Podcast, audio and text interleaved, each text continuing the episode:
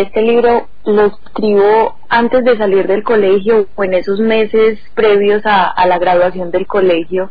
Eh, estaba, tendría yo 18, 17, 18 años y bueno, fue como un experimento más bien juvenil, pero una, eh, fue también el descubrimiento como de una vocación y de, y de algo que me gustaría hacer como un oficio. Bueno, bueno, y de hecho seguís atada a la cosa literaria, es tu primera de una serie de, de escrituras seguramente, y después te especializaste también en la cosa escrita a partir de estudiar qué cosa en formación de grado, qué es lo que estudiaste luego y qué ejerces hoy por hoy, Manuela. Pues eh, yo soy periodista, somos colegas tú y yo. Eh, yo estudié comunicación social y periodismo acá en, en Medellín justo al salir del, eh, del colegio estaba como, pues, como normalmente pasa en esa, en ese dilema de qué hacer ahora, qué pasa con mi vida, qué es lo que quiero hacer. Y cuando descubro en la literatura eh, que una oportunidad de un, de un oficio, una cosa que puede tomarse en serio, digo, mm, tengo que estudiar algo que me permita seguir escribiendo y leyendo eh, constantemente, entonces me decido por el periodismo.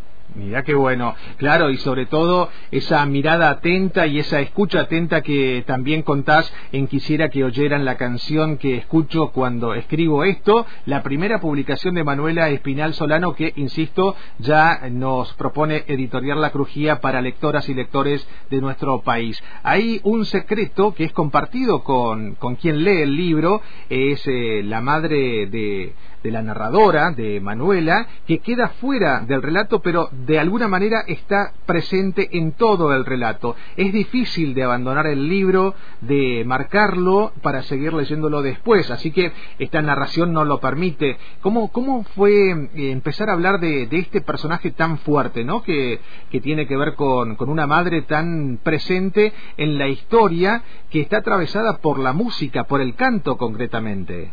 Sí, eh, bueno, la, digamos que un poco la sinopsis de la novela es esta joven que ha vivido toda su vida alrededor o, o, más bien rodeada de músicos, de artistas, de la un poco de la inestabilidad del oficio de un artista, pero también de la belleza de ese oficio, de la pasión que hay que tener. Y esta joven que narra eh, rechaza esa esa vida, pues por lo pesada que es, por lo inestable como, como les decía, pero también la ama y no es capaz de desligarse completamente porque es lo único que conoce también.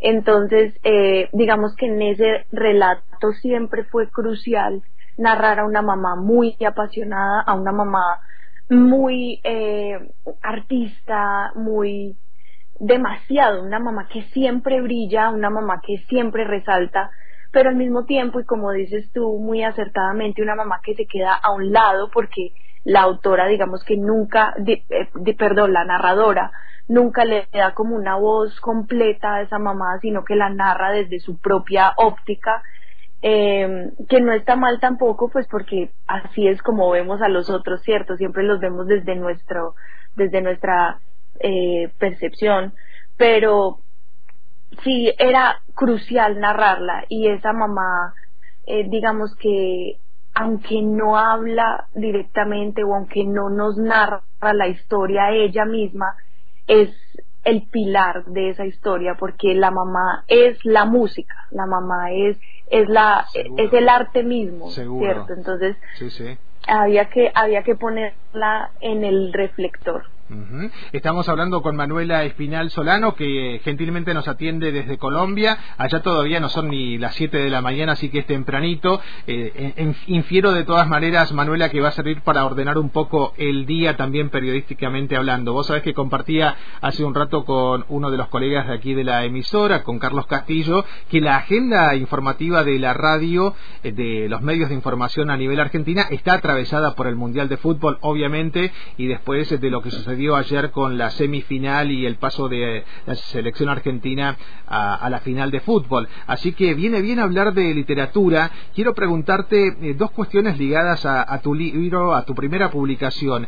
¿Cuánto hay de autobiográfico o de esa escritura que se supone o uno advierte podría aparecer en la adolescencia avanzada a partir de una escritura más personal? Y también, eh, ¿cómo, ¿cómo te sentís en ese marco de la narrativa de carácter femenino, ¿no? Porque has, eh, has entrado a una antología de cuento y de narraciones femeninas a nivel internacional y eso ya te posiciona en un lugar sumamente destacado.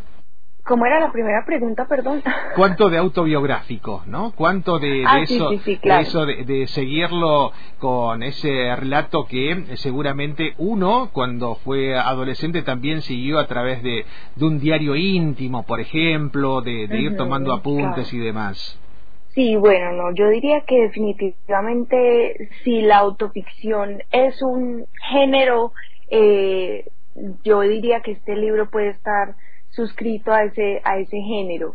A mí siempre me ha gustado mucho leer este tipo de, de literatura, una literatura muy intimista, una literatura muy desde el yo, y creo que he, ido como construyendo todo este es esto que podría ser mi propia literatura o mi propia voz en la literatura, eh, desde la imitación a lo que me gusta. Eh, creo que esa es una de las formas en las que uno puede empezar o incluso formar una, una voz, un estilo, y es imitando lo que a uno le gusta. Entonces yo he procurado eh, leer cosas que se parezcan y, y, construir algo que se parezca a lo que a lo que me gusta a lo a la auto a la autoficción digámoslo no que es como este género que ha ido que se ha ido haciendo eh, realidad o, que han ido eh, reconociendo con más con más propiedad en, el mundo de la literatura. Claro, Manuela. Eso por esa parte creo que. Claro, y la otra consulta tenía que ver con eso mismo, ¿no? Integrar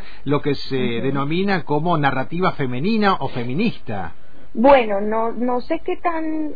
Es decir, yo nunca sé muy bien cuál es la literatura femenina y cuál es la literatura masculina, más allá de que lo escriba una mujer. Eh, es, es complejo, ¿cierto? ¿No? Pero sí me alegra, me alegra eh, escribir en un tiempo en que las editoriales se interesan por las mujeres, eh, me, me interesa, me, me, me halaga, por supuesto, digamos, hacer parte de algo como un boom de las escritoras.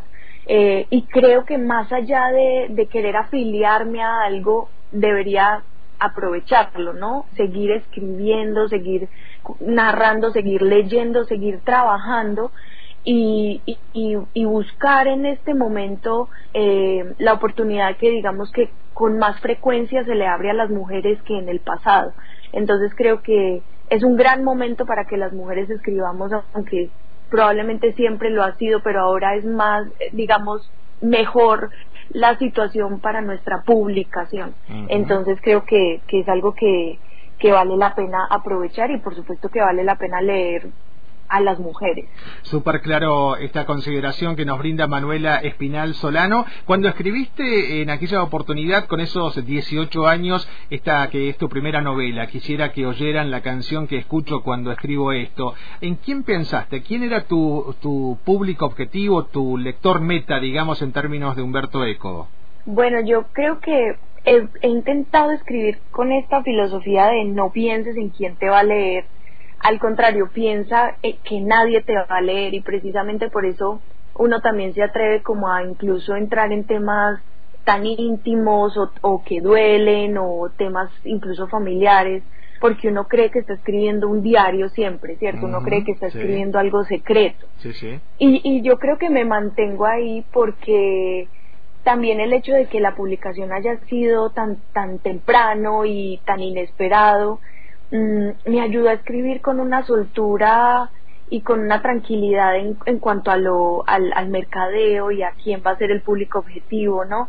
Yo estaba escribiendo más una cosa muy íntima, muy, muy libre y al final pues eso terminó publicado, pero es casi como que un diario se haya publicado o una cosa eh, personal, sí, porque nunca hubo un interés o nunca hubo, sí, nunca hubo un, un verdadero interés porque alguien lo leyera porque creí que nunca nadie lo iba a leer, pero además que la, la fortuna de que lo hayan publicado fue bastante inesperada. Entonces, sí, nunca hubo como un público específico.